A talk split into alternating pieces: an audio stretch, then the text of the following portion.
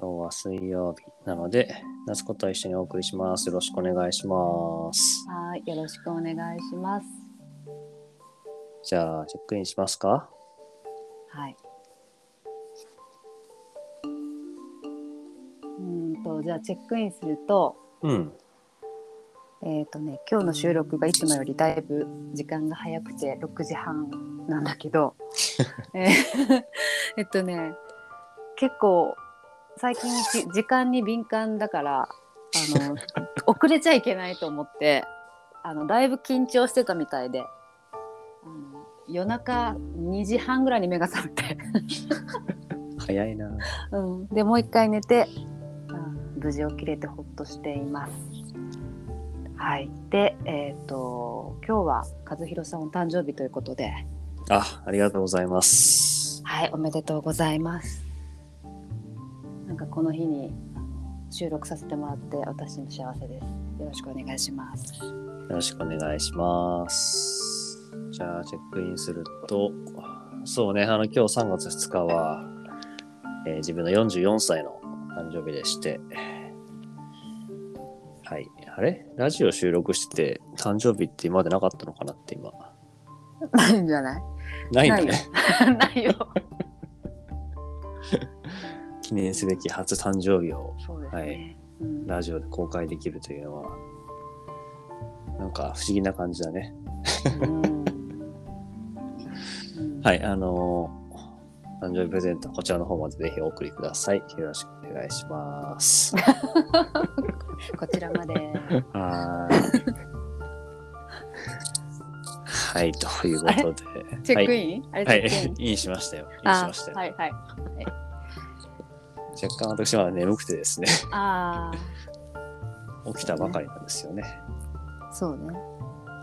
あの、ちゃんと私もあの、時間に意識が向くようになってまして、特に水曜日は、ね、いろんなことが起きちゃうんでね。そうだね。そうだね。自分は、まあ2時半はないけど、目覚ましをね、6時過ぎにかけたんだけど、5時に起きて、5時半に起きて、6時に起きてっていう、あ刻んでしまいました。二度寝二度寝みたいな感じですか？うん。でもそこで起きちゃえばいいんだけどね、さすがに眠くてね。そうね。寒いしね。もう寒くなえ？寒いの？いや寒い。あ、広島はまだ寒い。まだ寒い。あー面白いね。やっぱり場所によって違うんだね。うん。寒いからもうネックウォーマー買った買ったもん昨日。今更？今更。そだいぶ今更だね。うだいぶ今更。安くなってたよ。だから30%オフだったよ。そうだね。うん。まあ本当にもうすぐ春だもんね。もうすぐってかもう春だもんね。もう春なのにね。すごく寒いから、あ、そうなんだね。そうなんです。まあでもあれだね、屋久島から帰ってきて、なんかすごい、あの、屋久島の最終日前日ぐらいからすごくあっちも春めいてきて、うーん暖かくなってきて、で、暖かいなと思ってこっち帰ってきて、こっちももちろん暖かかったんだけど、うん。一番感じたのはやっぱ花粉を感じたね。あー。そうなんだ。多分屋久島にもあると思うんだけど、うん。うん。なんだろうね。自分の体の反応としては、あ、花粉症が始まったみたいな感じを鮮明に覚えてる。うーんそっか私は花粉症が分からなくていつも毎年辛そうにしてる人を見る見てもその辛さを味わえないそうだよね。残念、まあ、多分、どっかのタイミングでなるから大丈夫だと思う。ああそうなのそういうもんなのにねそういうのってね、うん、あるよね。なんか、わからないというかさ。うん。花粉症はだいぶ多いから、まだあるだろうけど、他のその、持病もそうだけどさ、あと女性もさ、体の変化があってさ、うん。そういうのって男性にはわからないっていうのもあるし、うん、あるね。やっぱり体が変化すると、メンタルも影響大きいもんね。大きいね。うん。まあ、突然思い出したから言うけど、うん。あの、結構花粉症は自分もちっちゃい時から激しくて、うん。えー高校生の時にすげえショックだったのは、大体自分花粉症が出てくるのがこう2月後半ぐらいが出てくるんだけど、うん。ピークが4月なのよ。七七月？あの、4月、4月。四月ね。四月ね。ちょっと人より遅い感じがあって、うん。でちょうどね、入学した最初の月なんですよ。ああそうだよね。思春期男子としてはうん、高校生、え初めて高校入って最初のクラスの、まあ、最初の1ヶ月ですよね。うん。うん。ずっと横でティッシュ抱えて鼻ズビズビしてるっていうのは、まあ、結構あれなんですよ、答えるんですよ。そうよねまあ、。一応共学にいたんで、横に女子が座ってたんで、当時はね。うんうん中村くん大丈夫みたいなこと言われながら最初の方。最初の方だよ。もう途中からさ、もううるさいな、みたいな。いや、ほんとごめんね、みたいな。え。そうだったんだ。なんかもうなんか第一印象ティッシュの人みたいなの？いや、もうそうなるね。ずっと抱えてるもんね。そうだよね。う んで、それはせめて箱は嫌だと思って、ポケットティッシュにした記憶あるもんね。抱えるのが。足りないじゃん全然。や、でも大量に持ってってたもん。最初の頃はもういちいち返してたんだけど、途中からもう足りない中で、新しいの出すのめんどくさくなってきて、ーうん。さっき使ったやつの途中で使うみたいな。知恵がついてきて。うーん、知恵なんだけどね。ある種の大事な見えがなくなってくっていうね。ああ、そうかそうかそうだね。なるほどね。えでもそれも大事だよね。知恵ってそういうものことかもしれないよね。そういうことだよね。そういうことだよ。やっぱり格好つけたいからね。うん。そうだよね。なんかさ、あの、なんだっけな、先週だったかな、うん。玲子の話の中で、あ、唐突に流れ変えちゃうけど、うん、あの、なんだっけ、インタビュー受けた話してたじゃん。インタビュー。したっけ？いや本のインタビュー受けたあーあったねでそれそれを話したいって言ってたのを昨日ぐらいにパッと思い出していや、あったね。そすごい昔みたい。まあ1週間以上昔だけどね、そうだね。お布施で受けたね。うん、いやー、懐かしいな。そう、あれの記事が、来週、今週末から来週頭に出てくるんだようんうんうんなんか4年前に出した本についてだったっけ？聞かれたのってな。そう、あの、自分自身が出した何冊目だろうな。本自体は何冊目か覚えてないんだけど、あうん。の単調、自分が一人で書いた本は初めての本で、うんうん。なぜすぐに決めないリーダーが結果を出し続けるのかっていう、うん。まあ、対話のことを職場うん。で活用していくって意味で、そうそうそのことを本に書いたんだよね。うんうんうんうん。へえ。懐かしい。そうなんそうなんだ。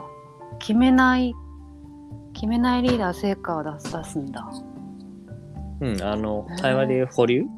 あが大事よってことを言いたくて、すぐに決めることだけがいいことじゃないよっていうことを言いたくて書いたんだよね。へえ仕事の現場でも当てはまるんだね。うん。うん。で、その本の中でも書いたけど、あの、物事をね、決めるみたいな時の対象がこう、こと？うん。これをどうしようっていうことだったらまだいいんだけど、うん。まあ人に関わることっていうのは見えてない部分もたくさんあるから、うん。即断即決っていうのが、まあうまく機能しないこともある。うん。ちょっと保留して、まあ待つとか、ちゃんと聞くとか、やっぱりそういう姿勢が普段なかなか忙しいと持ちづらいと思うから、うんあの、すべてがね、決めないことがいいとは思わないけど、うん逆に全てが早く決めることがいいってわけでもないよっていうのを書いたんだよね。へえちょっと読んでみようかいやー、そう、その時の、本当はね、な。うんタイトルにこう対話を使いたかったのよ。うん対話のこと書いたからね。うんうんうんでもその時の、まあ、編集会議で、あの、一緒に書いてくれた編集者の仲間は、頑張ってくれたみたいなんだけど、うん。編集会議ってね、そういう、会社としてどうしていくかって話になるのでう、ん。まあ、対話っていうキーワードじゃ今売れないって話になって、結構自分で100案近くタイトル案出したんだけど、うん。全部却下されて、えー。このタイトルになったっていう。えじゃあそのタイトルは編集者さんからの案なの、まあ、編集者がうん、その編集会議でこれがいいんじゃないかって言われた案になったね。だからその時に悔しくて、うん。絶対文中に対話って言葉使わないっつって、うん。うん。意地になって全部文中から対話って言葉を削り、えー、一言も対話って言葉が入ってないっていう。それで対話のことを書いてるんだそ面白う。で、後書きに書いてある。対話という言葉は使わずにって。なるほどへいつかちゃんと納得できる対話の本だぞって思って、うんまさにね、対話の本が出ますけどね、あ今度。出ますねすごいね、たまたまだけど。うん本当だねうん。いつですか？対話の本が出るのはあ、もう Amazon には予約え？注文はサイトが始まってて、うん。うん。あ、そうそうそう。え？あの昨日から始まってて、あ今日言おうかなと思ってたんだけど、みんなにもね。そうなん。で、発売自体は4月の17日うん。に、言葉の焚き火っていう、まあ自分以外に仲間3人で強調にした本があって、うん。そう。まあ対話はこれだっていうよりも、それぞれから見た対話っていうのを書いた対話の本だけど、なんかやっと対話のことが世に出せるなっていうのは確かに嬉しいね。今、なんかしみじみしてきちゃった。いやいよいよじゃん、ね。うん、どれぐらい時間かけて作ってきたの？でも時間自体は去年の10月ぐらいからかな、スタートしてるから、うん、半年ぐらいだよね、多分。それは長い方なの？どうかな？自分の感覚と短い感じはするけどね。今回特にその著者が4人いて、うん。それぞれがそれぞれの対話を書いて、うん。で、それ自体もね、あの、編集してくれたマコリンが対話的にどうやって本にしていくかってことを関わってくれて、うん。その後の制作チームを対話的に作るっていうので、うん。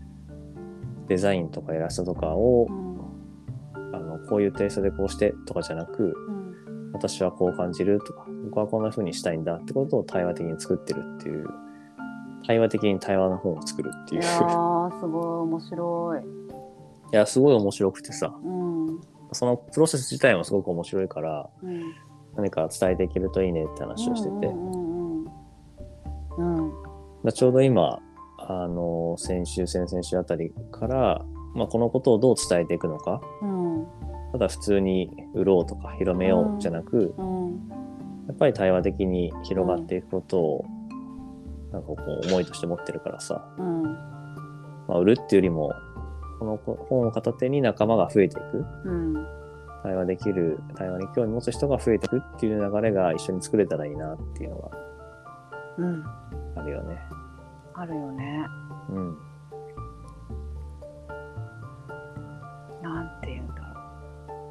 なんか世の中にはたくさんいろんな手法があるじゃんそういうビジネスの作り方とかうんうん。ねプロジェクトの進め方とか問題解決の仕方とかなんかそこには全く当てはまらないやり方だと思うんだけどうん、うん。ねなんか本当にそういう新しい作り方うん。を今やってるんだなと思ってなんかそれは広げてほしいなって私も知りたいなと思う。うん。いや、なんかそう思うと、ね、今日44歳の誕生日の日にこのことが話せるっていうのはすごく嬉しいし、うん。しかも振り返ってみると40歳っていう区切りの時にうんその単調自分で初めて一人で書くっていうのをやったんだなと思ってて。うん。そう当時あの今もね博士課程で前の高橋先生、まあ、前野さんがあの単調の本を書くといいよってようん。く言ってたんだよその時に。うん自分それまで強調の本があっただけだったんだけど、いうん。や自分の考えをちゃんとまとめて世に出すっていうのは大事だよって言ってくれてて。うん。それはなんかね書いた時にすごく感じたんだよね。あのもちろん当時やっぱりまだまだ言い切れないことがたくさんあってさ、今思えばこう言いたいなってあるんだけど、うんかやっぱあの時の自分のこう全部が詰まってる感じがあって。うん。で取材があったから久しぶりに読み返したけど、まあ、やっぱいいこと言うなって自分で思ってて。あ変わってないなっていうかーさ、へえそうなんだ。だなんかすごいあの今はねもっとなんか本を書くことが身近になってきてるような気がするけど、うん。うん、自分の考えを一回こうまとめるとか世に表現するっていうのも大事なんだなっていうのは今でも思うね。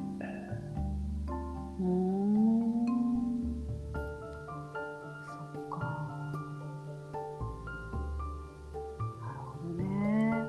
なんかすごい楽しみ。